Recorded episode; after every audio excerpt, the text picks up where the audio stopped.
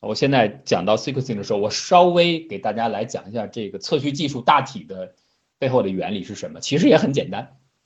那 DNA 的这个长链分子的结构呢，大家都非常熟悉了，双螺旋结构，就是两条链互相缠绕、盘旋、匹配在一起，中间通过氢键连接，然后两边的这个链上面是磷酸的骨架。呃，碱碱基呢是四个 ACTG 啊，互相两两配对。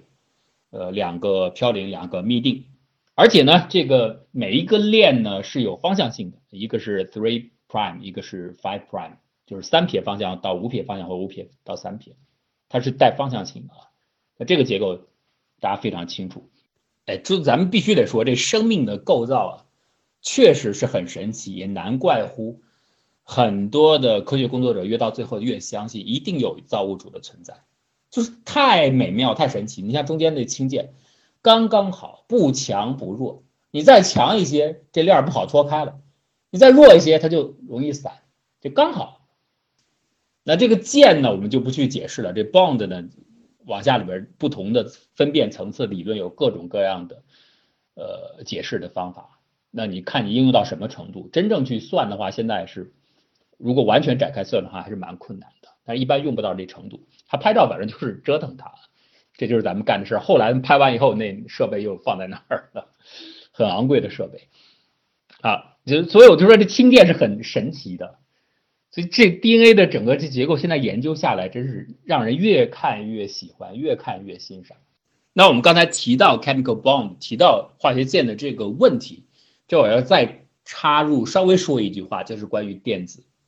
我们相信大部分人脑海当中停留的画面还是。那个小恒星的模型，就所谓的原子核，就像太阳系的太阳一样在中间，然后很多小个儿的电子就像它的行星一样绕着它转，甚至像彗星一样绕着它转，大概是这样的一个环绕的模型。那稍微进步一点的，像现代的学生一般都学过电子云的模型，要就是啊，那是很多不同位置、不同位置分布形成的密集的，有高有低、有浓密有稀疏的这样的云状的分布，用电子云来描述。但其实，电子和原子核真正的本质，恐怕比这个模型还要诡谲一些，还要诡谲一些。而且电子的作用，在我的认知里是比我们现在很多人脑海中想象的要重要的多。简单的说，电子是粘合剂，是物质形成很重要的粘合剂。而且为什么会出现隧穿效应，会出现低能量跳到高能量或？像反常的从低壁垒到高壁垒去，会有这种情况，大概都和电子的作用有关。那这种机制到目前为止都没有解释的很清楚，所以这是一个很神秘的关键点。有机会我可以再给大家来聊一聊电子啊。呃，这化学键当然就和它有关了。不过我们一般的计算当中用不着这么大，就用化学键理论就加键理论就可以了。好，问题拉回来，还说 DNA 的测序的问题，说 sequencing 的问题。那一个双螺旋结构的 DNA 分子长链分子，它其实就是一个分子了，你也可以这样来说。怎么来测序呢？首先第一步是容易理解的，你得把双链打开，对吧？你不能盘在一起，这没法测。我取出一个 template，取出一个模板来测序。拿到一个模板之后，你要知道那分辨率是非常非常的低。你怎么知道第一个位置是 A 还是 C 还是 T 还是 G？你说起来容易，但是你不像电脑当中去查字母一个字符串一样，你去数啊，那没有办法，怎么办？你一定要有一些化学的或物理的或其他的手段，一个一个的把它拎出来，把这顺序给识别出来，中间还可能有误差。哎，这其实到包包括现在的第二代测序技术。或者所谓的 next-gen sequencing，它的基础实际上还是来自于桑格测序，啊，还是脱胎于这个的。三个本人是拿到诺贝尔化学奖的，我觉得这个奖是没有任何争议的啊。他因为我们最了不起的人类基因组工程是完全用第一代测序法，用三个 sequencing 这种方法来完成的，所以这一项史无前例的荣耀归功于他。那他能得诺贝尔奖可是没有任何争议的，毫无疑问的。呃，明治实归。那么桑格测序法是什么呢？像我说的，把链拆开，这是你容易想到的，先变成单链，然后呢，要把 DNA 扩增，扩增呢就是大量复制，因为 Sanger sequencing 的这个方法呢，它不能测长链，它所以它必须把你要测的标的物切成很多很多的段儿，比如说切成九十六段，常规操作啊。为什么要这样子呢？因为它后面它真正去鉴定的时候是利用电泳牵拖出的不同的位置来定位的，就是我所说的一条长链上，比方第一个位置 A，第二个位置 C，如果我们把它的这个顺序叫做位置的话。它这个位置是利用电泳在理论上来说，就是物理所牵拖出的不同的长度来这个来区分它是第一位、第二位还是第三位的。所以这个不能太多，太多之后到后面误差一累积就会混淆了。所以必须切成短段，分成很多段之后呢，开始大量的扩增。为什么要扩增呢？就是像我说的，你要鉴别不同的位置，它沉积在哪一位啊？好，如果你现在不明白没关系。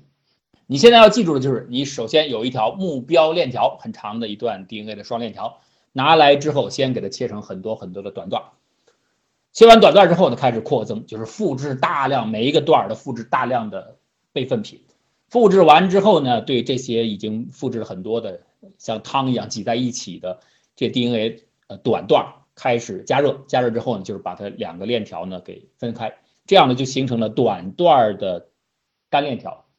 很多，来，这就是准备工作就完成了。那在下面呢，就是准备 primer，primer 就是引物，因为我们下面是要对每一个短段进行单链条的短段的测序。测序的时候，其实说白了就是往上加匹配啊，A 对 T G 对 C，按照这个匹配互补的原则往上加，一个一个的加。比方，比方说，我举个例子，我现在的这个一个链条上面是十位，我想测这十位的序。但是其实你并不能把这十位都有效的测了，因为最开始啊，你要往下测是是利用配对的关系。我一会儿再会讲怎么用这个配对的方法来把我原始的链条上这短段上的顺序信息给读出来。它是一个一个往上对的，一个 A，如果原始的模板上有 A，那么我加入一个 T 碱基，这 T 的碱基是单独的，呃，我们提供原料进去的。这种每个单个的碱基的原料叫 DNTP。就是把它加进去，就相当于 A 呀、C 呀、T 呀，很多 G 啊，很多这样的积木块扔进去。那进去以后，我这池子里就混了很多的链条、短链条，又混了很多很多的这样的单个的积木，有 A、有 C、有 T、有 G。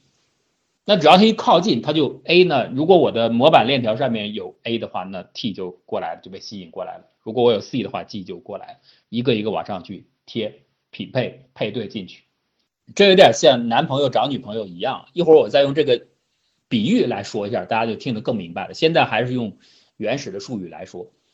那 DNTP 加进去之后啊，就是单个的碱基原料加进去之后，我又有模板的短链条，它也不会在一块儿，我还得有聚合酶。那聚合酶呢，我们也可以人为加进去。有了聚合酶还是不会启动配对，我还要有前面的引物，就是 primer。primer 在开头，所以我说十个，如果是十个。呃，位置的话，你其实大概只能测后面七个，前面得留出空间来放 primer。有了 primer 之后，在聚合酶的作用下，后面的配对过程才可以进行，一个一个进来。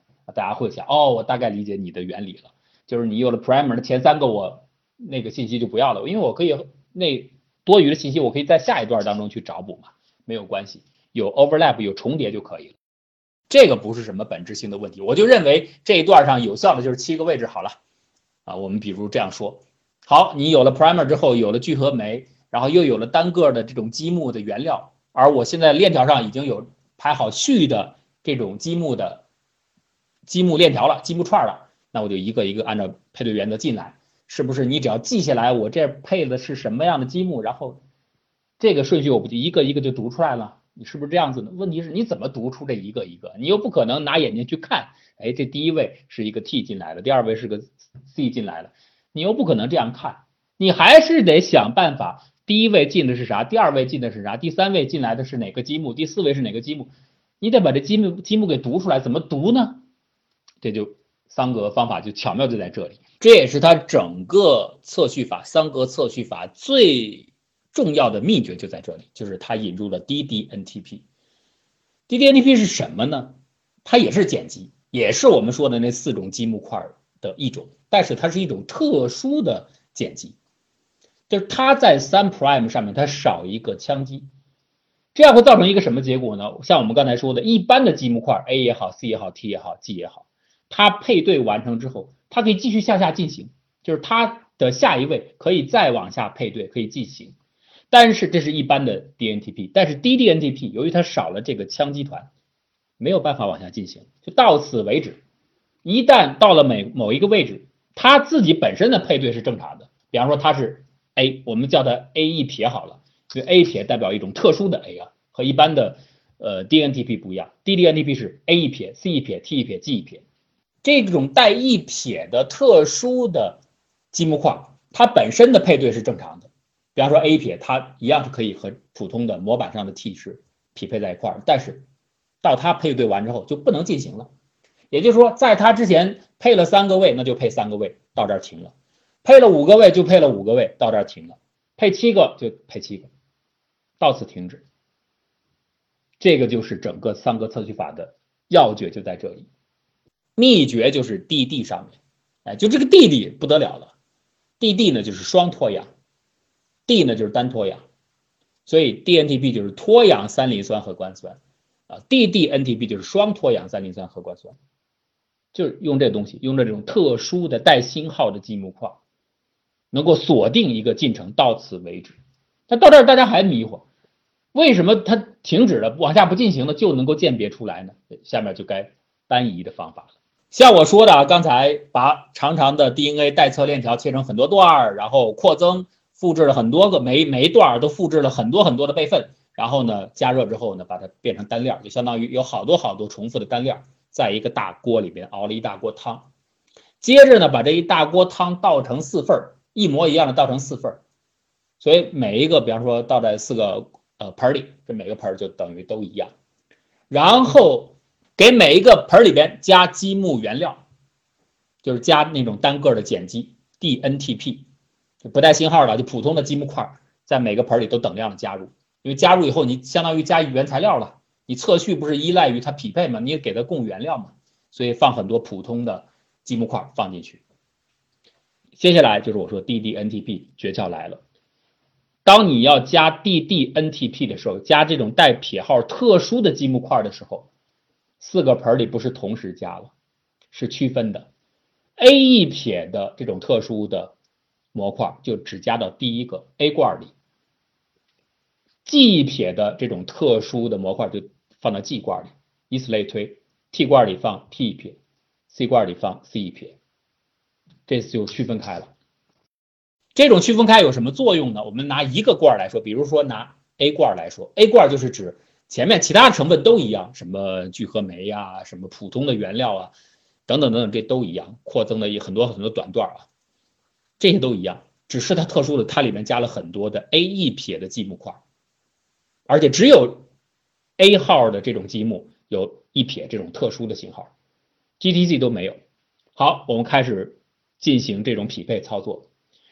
那这匹配操作当中，它有两种可能了，一种呢是进来的这个位置，比方说原始的模板上到了第三号位置是一个 T，T 呢我们知道匹配 A，那匹配 A 有两种可能，一种呢是进来是普通的积木块 A，那就放上去就无所谓了，还可以往下进行；还有一种可能是进来的是带撇号的那种 A，就是终止操作，往下会终止操作的这种 A 号模板。如果遇到的是 A 一撇匹配到了这个位置，那整个这样的一段单链条到了第三位就停止了，不会往下进行了。所以它的整个的插入配对的操作就到第三位终止了。所以啊，我们不难理解这样的一个情况：对于任何一段单链条需要测序的单链条来说，在 A 罐里边啊，单指 A 罐，凡是原始待测序的链条出现的。T 的位置，除了 T 以外啊，什么 A、G、C 都没关系。我指的是待测序的那个模板部分啊，出现了 T 的位置，它匹配的是 A 啊，要要跟它匹配的是 A。凡是出现了 T 的那些位置，都有可能终止。比如这段模板上面，我们要对它测序是二十个长度，我们不算 primer 占用的那一部分啊，就是可以测序的部分，假如是二十个，这二十个里边，比如说第三、第十三这两位。是 T，所以这两位既有可能碰上普通的 A，也有可能碰上 A 一撇带撇号的特殊的终止的 A。所以啊，在这个 A 罐里边就会出现长度只有三这么长的匹配的段落，也可能出现长度只有十三就停掉了、断掉了段落。当然，也可能一直二十位都匹配完，那就是三位和十三位的 T 都碰到的是普通的 A 跟它配对，那就不终止，对吧？这几种情况都有可能出现，以此类推，你测的一个段落里边，凡是那些含有 T 的字母。对应的 A 处匹配 A 的地方都有可能终止。那由于这个经过扩增，它的量非常大，所以整个罐儿里边就会出现在第三位停的，在第十三位停的。还有可能，如果呃你整个这个链条长一些，你在别的位置还有 T 的话，那在那些位置都可能停，对应的长度都可能停。大家明白吧？所以有几种 A 的呃 T 字母的分布，就会形成几种长度不同的。合成匹配的结果，我一段需要测序的 DNA 的单链条，假如上面有十六个 T，分布在不同的位置，一共是十六个 T，那你会得到十七个结果。它分别在第一个已出现 T 的那个位置停了，有这么长度的段落，还有第二个位置到那儿停了长度的段落，以及一直到最后完整进行下去。大家理解吧？就所有的可能都出现，而且机会是均等的。原因就是那个特殊型号的 A 字母，它在哪个位置去完成匹配、去终止这个合成，机会是均等的，所以我会得到等量分布的不同长度的段落。不同长度意味着什么？不同质量嘛，重量不一样。好，这就已经做好了准备了。然后干什么？把它放在电泳台。啊，因为磷酸架上面带电荷嘛，放到电泳上，它就会迁移不同的距离，根据你的重量，你可以把它理解为就像拖重物一样，那东西越重，你走得越近；那东西越轻，你走得越远，这是成比例的。所以你三个长度、三个单位和六个单位比呢，就是在电泳上的距离就是二比一，就拉开了。简单来说，就是大概是这个意思。所以这样一来。在不同位置上，你凡是原始的那个带测序的模板链条上面，它在不同位置上有 T，哎，有 T 之后，在 A 罐里边就能把它检测出来，有的跑到这儿，有的跑到这儿，而且刚好和你在原始链条上分布的碱基的位置是成比例的，这样不就等于是把你的位置给检出来了吗？那大家说，你这个电泳牵拖的这个长度是由原始单链模板上需要检测序列这个模板上的。T 碱基决定的，对，没错啊。但是我们有四个罐儿啊，所以其他的几个罐儿可以分别碱基，可以去检测 A，去检测 C，去检测 G。然后我们把这四条甬道合在一起，你就会发现，因为都是成相同的比例嘛，剪在一起，这样一个完整的位置就对照着就给分辨出来了。这就是它测序的道理。我们可以再用打比方的方式。把这整个 Sanger sequencing 的原理大致的说一遍啊，快速的过一遍，就是好像我们现在有四个人种，黄色人种、白色人种、棕色人种、黑色人种，那他们两两配对，比方说白色人喜欢和黄色人做朋友，棕色人种喜欢找黑色人种做朋友，那我们现在呢有一个队伍过来了，这有可能是黑黄棕白白黄棕棕黑等等，反正有一个顺序安排，有这么一队人进来了。我们的目的是读出这个排序，哎，你能告诉我第一个是哪儿？是黑还是棕还是白还是黑？第二个是谁？第三个是什么？要把这个顺序读出来。怎么读呢？我们用逐个交朋友的方法。我首先呢，在这罐里边找来很多的人，有黑色人，有白色人，有棕色人啊，有黄色人，这些人都在周围排好了，作为原料准备插入进来。在这些带匹配的这些单个的人作为原料的人里边，还有一种特殊的原料，特殊的人，就他们也是白色人、黄色人、棕色人、黑色人，但是他们身上能闪光，哎，他们身上闪烁着特殊的光，我可以在外边看到。这些人呢，也作为原料放进去，然后呢，干嘛就随机的叫一个人进来。我如果第一位是黄色人种，我的进来的这个目标的队伍序列里边，第一位是黄色人种，那肯定。跟他做朋友的是白人，好，这白人过来以后，有可能是那种带闪光的特殊白人，还有普通白人，那不管，开始配，这样进行下去。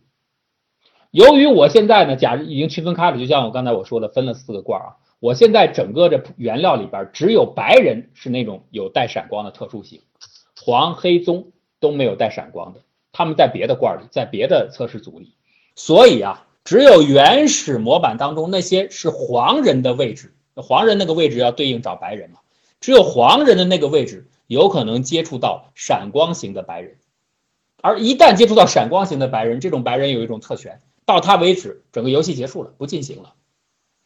所以我们就这就好容易理解了。如果原始的队列当中，第六位、第七位、第十位是黄人，那他有可能在第六位停，有可能在第七位停，有可能在第十位停，就形成了不同长度的队列。因为有很多很多这样的一模一样的待测序的组织是经过复制扩大的嘛，所以我们会得到很多的段儿，有长度是六的，长度七的，长度十的。我们现在手里拥有的是不同长度的人群的团组，那有三个人的，呃，有六个人的，有七个人的，有十个人的。但是这个六七十这个长度本身，它其实代表着我们需要测序的原始序列当中黄人的位置。你看，这个时候已经把位置的信息隐藏到了不同群组的长度当中。那么长度怎么办？就用电泳的方法，呃，用打比方的来说，就是我们把它上秤。啊，越轻的人呢，可能升得很高；重的人呢，可能升得很低，而且它是成比例的，三就在三的位置，十就在十的位置。哎，这不就相当于用电泳的方法就把它示数给读出来了吗？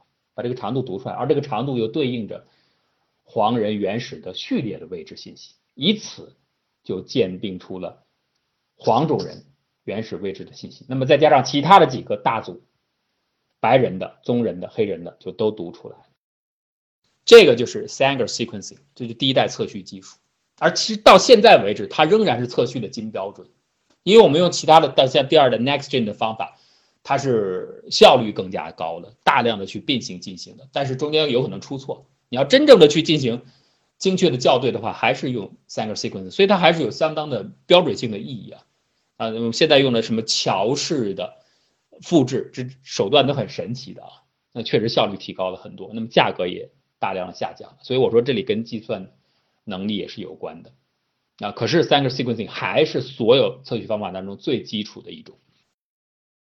我这稍微讲一下细胞的这个代谢，因为我们经常听人说，哎，身体里边最基础的能量物质是葡萄糖，所以可以说葡萄糖是身体内部的能量货币或者能量通货。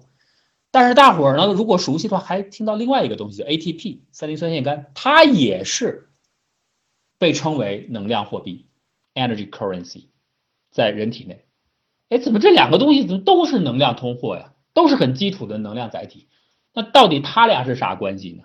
这两个说法其实都算对。葡萄糖是我们吸收能量的形式里边最简单的形式，最终端的载体，所以你说它是通货是没有错的。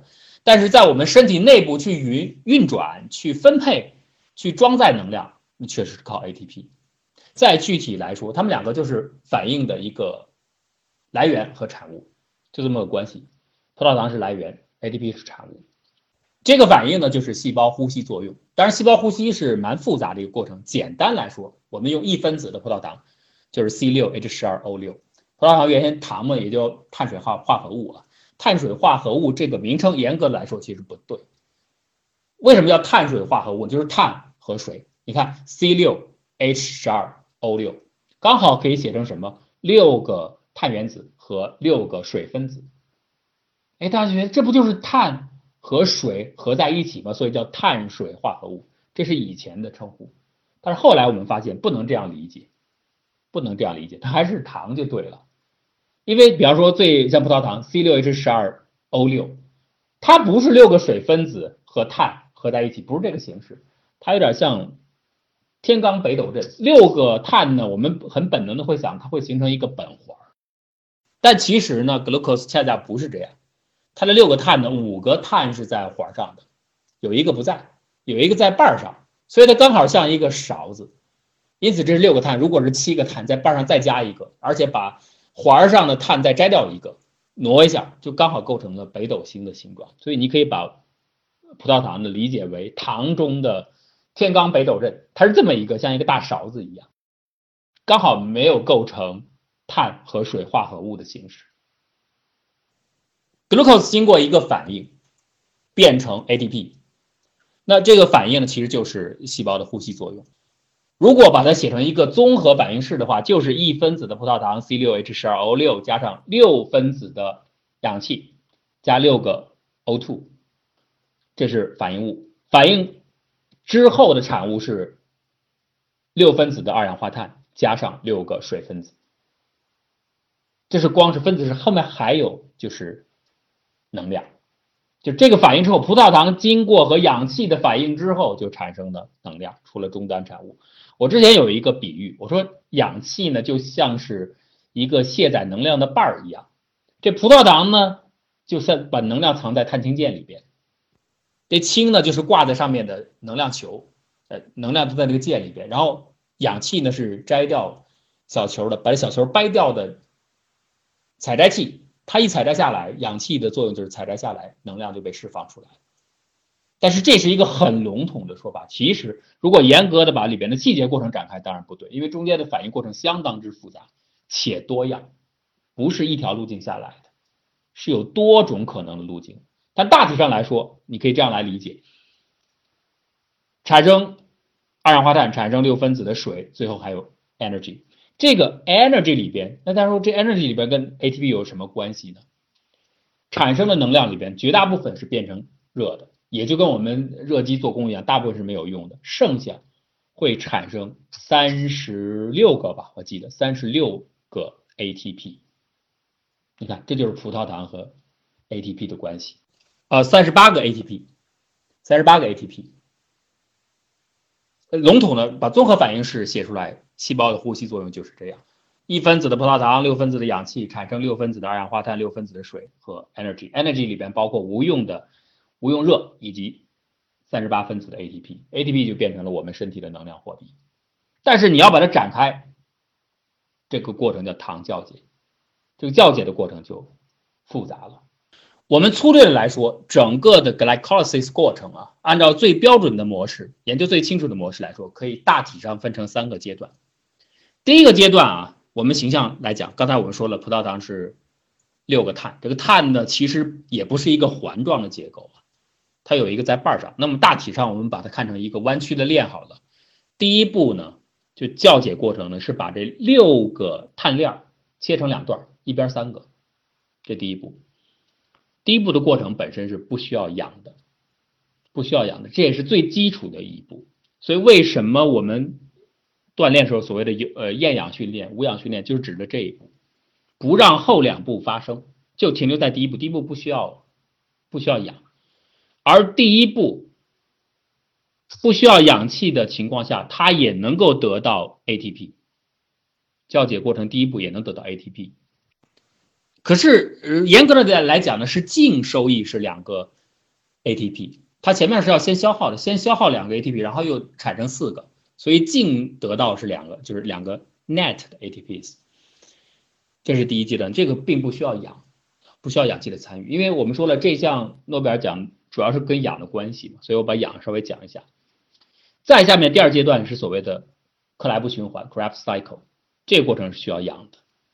但这个 cycle 呢，cycle 很重要啊。我们讲过生命的起源，一般来说，我们现在很多的人越来越怀疑，就是所谓的像当初是烧杯里边进行原始大气原始汤实验、尤里米勒实验那个思路是不是能够持续下去？原因就在于我们最简单的可复制的分子结构也太复杂了，很难想象它能够在自发的环境当中就这样靠碰撞，呃，靠运气产生出来，很困难。毕竟地球的寿命才四十六亿年，这个长度和你那个极小概率去比，恐怕这长度还是不够的，远远不够的。那再来就是考虑泛种论了，泛种论就是认为最早的可复制结构可能是从外外面的星球来的，有可能。因为我们在流星上发现氰化物，而且我们现在越来越多的研究关注行星际的物质，每年有很多过来的。而且我曾经之前跟大家讲过，如果我们人类能够到达的外面的星球，并且真的人的肉身能够去，而且能够住下的，恐怕也只有火星了。我指的行星级别啊，恐怕也只有火星了。再远的以现在的情况来看都不乐观。那最后，如果人类文明想延续，那只有一个办法，就是把人类的信息传递出去，那就不是人类的身体，我们的肉身本身会成为我们的意志、我们的灵魂、我们的思想远去的唯一的障碍，就是我们的身体。那最后只能把身体抛开，让信息想办法传递出去。假如是这样的话，那这个载体不就是泛种论的吗？所以这个是有可能的。那除此之外，有没有可能有一些办法，在地球的原始环境当中不依赖于外来的传播，而又可以解决那个极低极低概率的问题呢？有人提出的假说就是从最早的化学动力循环开始，因为循环有可能带来复制性，这个复制是非常非常原始、非常非常简单的，就它本身在循环，它就可能带动周边的新的循环出现。当然，我个人仍然认为这种。化学循环带来原初的可复制机会、可复制结构的出现，这个机会仍然是很小。有时候只是有这种说法啊，像克莱布循环就是这样。这个阶段是耗氧的，窖解的这一阶段也耗氧啊，也产生呃能量，需要氧气，但产生能量，但产生能量非常少。前面第一个阶段是两个 ATP 的净收益，这个阶段也是两个 ATP 的收益。真正我说了，刚才整个的校解过程能够得到三十八个 ATP，真正大量的是第三阶段，是电子转移阶段，electron transport chain，这个阶段得到三十四个 ATP，这是最大量的。所以我们的所谓的无氧训练，就是不要进入到后面的克莱布循环和电子转移，不要进入到这个。我们的肌肉不像水果，要是水果的话，停留在第一个阶段就会出现酒精了，alcohol 就出现了。肌肉不行，所以肌肉会产生乳酸，这是我们身体锻炼之后会酸痛的原因就在这里。咱们要是跟植物一样的话，那就大家不用喝酒了，只要一进行无氧锻炼就浑身就醉了，就产生大量的酒精了。所以这是整个氧气的环节。呃，最开始第一阶段是不需要氧气的，后两个阶段需要氧气啊，但是真正大量产生出能量的 ATP 的是在电子转移阶段。这些呢都已经研究的很清楚了，尽管糖酵解还有很多的变形啊，不能说完全都所有的细节掌握了，但大体上了解清楚了。在这一次的诺贝尔奖授予的这三位研究者，医学奖啊，主要是研究氧气的变化和基因表达上的痛的关系，就细胞如何来感知，如何来调控。